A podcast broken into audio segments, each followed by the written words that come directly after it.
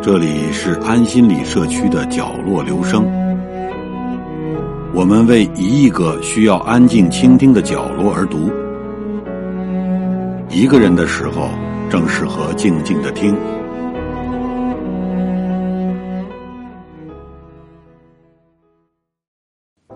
每年秋天一到，祖母总是提醒我，该上山看祖父了。祖父的生日是祖母最重视的日子，即使祖父离开我们已经有十二年了。我自两岁父母离异之后，便与祖父母同住，我当他们是我的父母，老人家也更甚疼爱儿女般的照护着我。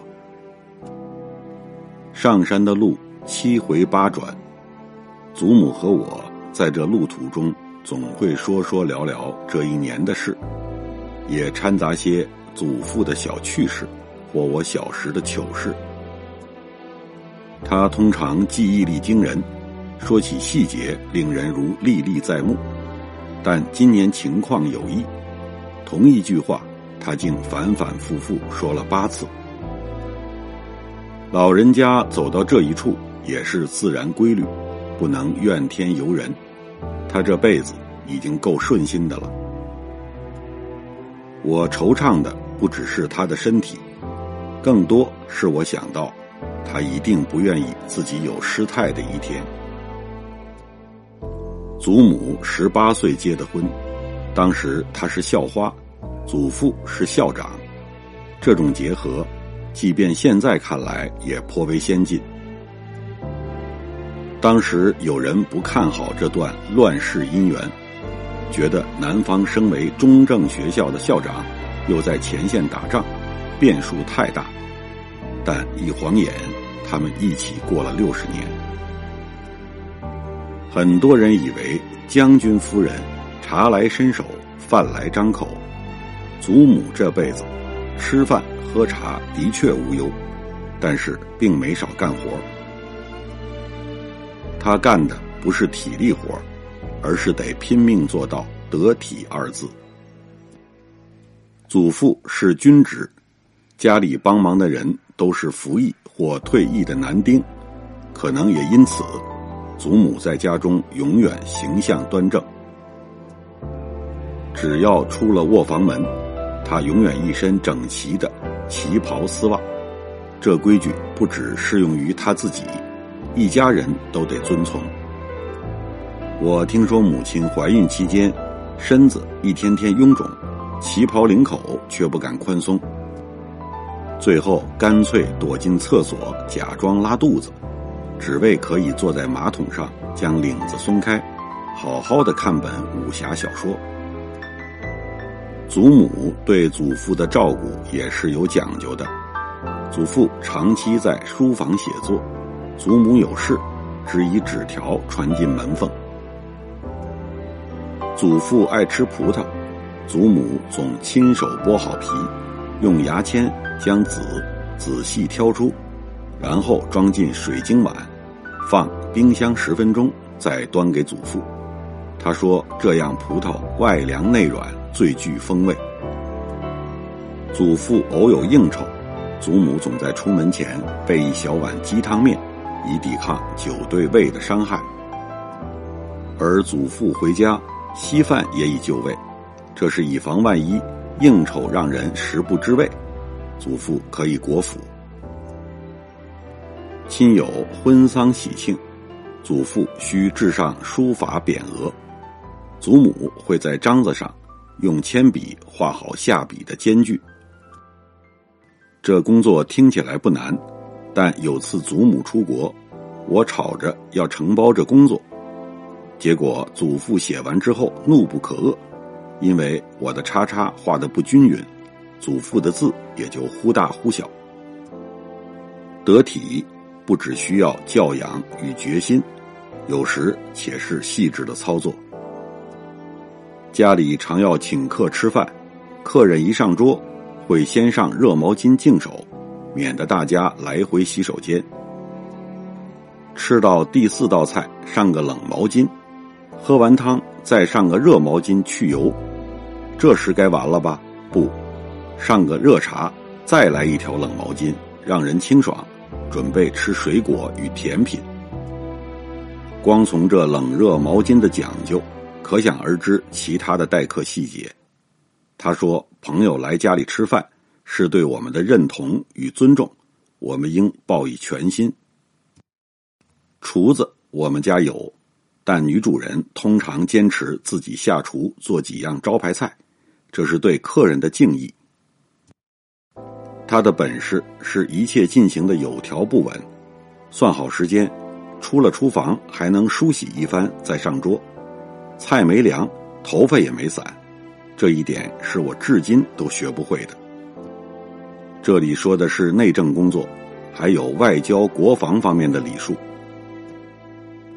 一次某位长辈的丧礼，祖母先到了，进门恰巧听见祖父一同学跟人说起泽之的脾气太强。祖母听见，立刻在说者的身后拍了拍他的肩膀，那人傻了。祖母不疾不徐。我们家先生的确有缺点，但身为同学，应该当面提醒，而不是背后议论。这不算惊心动魄。家中的电话一般在晚上十点半后就无声息了。有天半夜一点多，电话竟响了起来。祖母在他床头接起，我也同时在我的卧房接起。那一头是女人的声音，提了祖父的名字，说三道四，摆明是破坏家庭来的。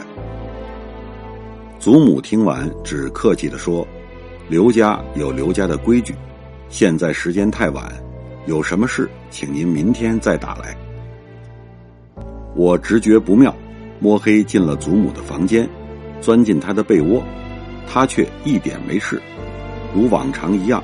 就着床头昏黄的灯光，看着他最爱的翻译小说，对我说：“回房睡去，别影响了明天上学。”据说这女子再也没有打来，家中继续着平静的生活。但这样的祖母会不会得体的太像打仗了？可能有点，但更多的是优雅，优雅之中还有幽默。小时候。一有什么事不顺，我总爱嚷着我要死了，祖母就会叫一句：“英英啊！”我本能回：“什么事？”他就笑着说：“爷，你不是死了吗？怎么还会说话呀？”常常晚饭后，他牵着我散步，我们会一起唱歌，他唱英文老歌，我唱儿歌，祖父有时也凑一脚。但唱来唱去只有一首黄埔军校校歌，祖母还是百听不厌。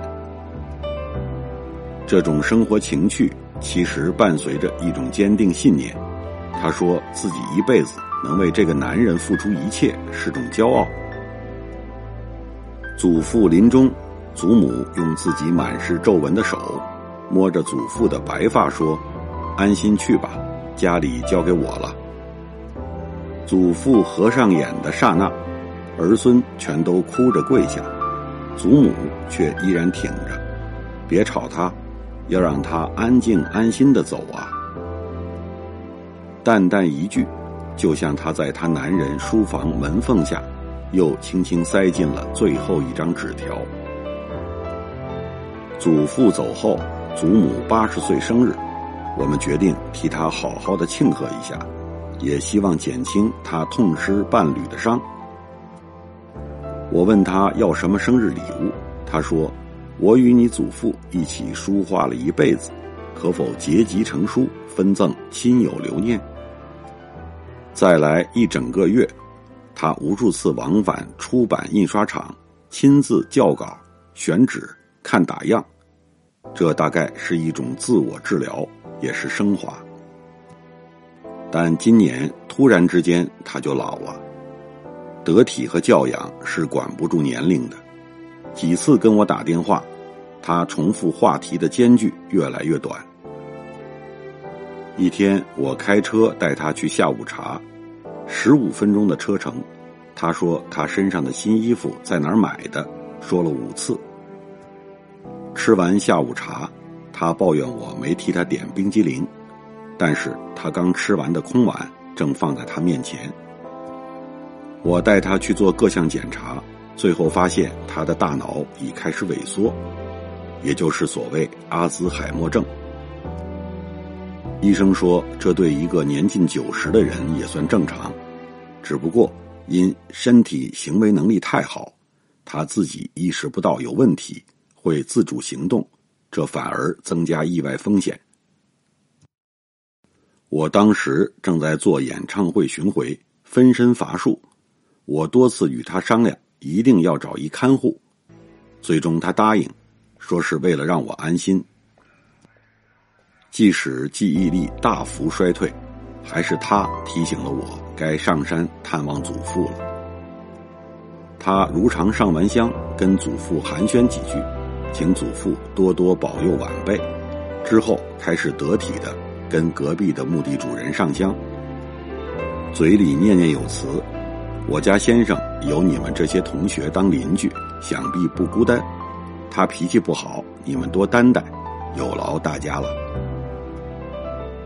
偶尔我见他衬衫上的纽扣扣错了，见他穿了两只不同的鞋子出门，我会笑他，哈哈，你也有这一天呀。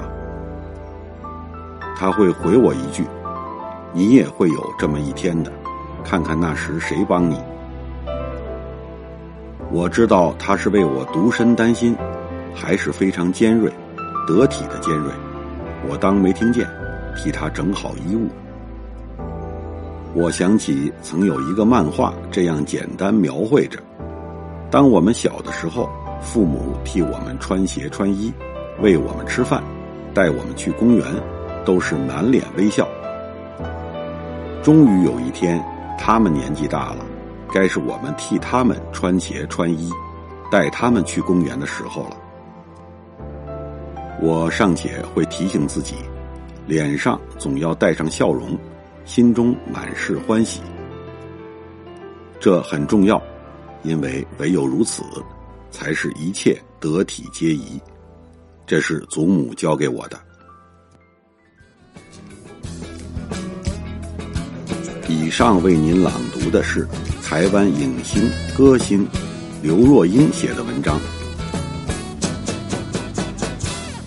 谢谢来自每个角落的会心倾听。请记住这里，我们在一起呢，明天再见。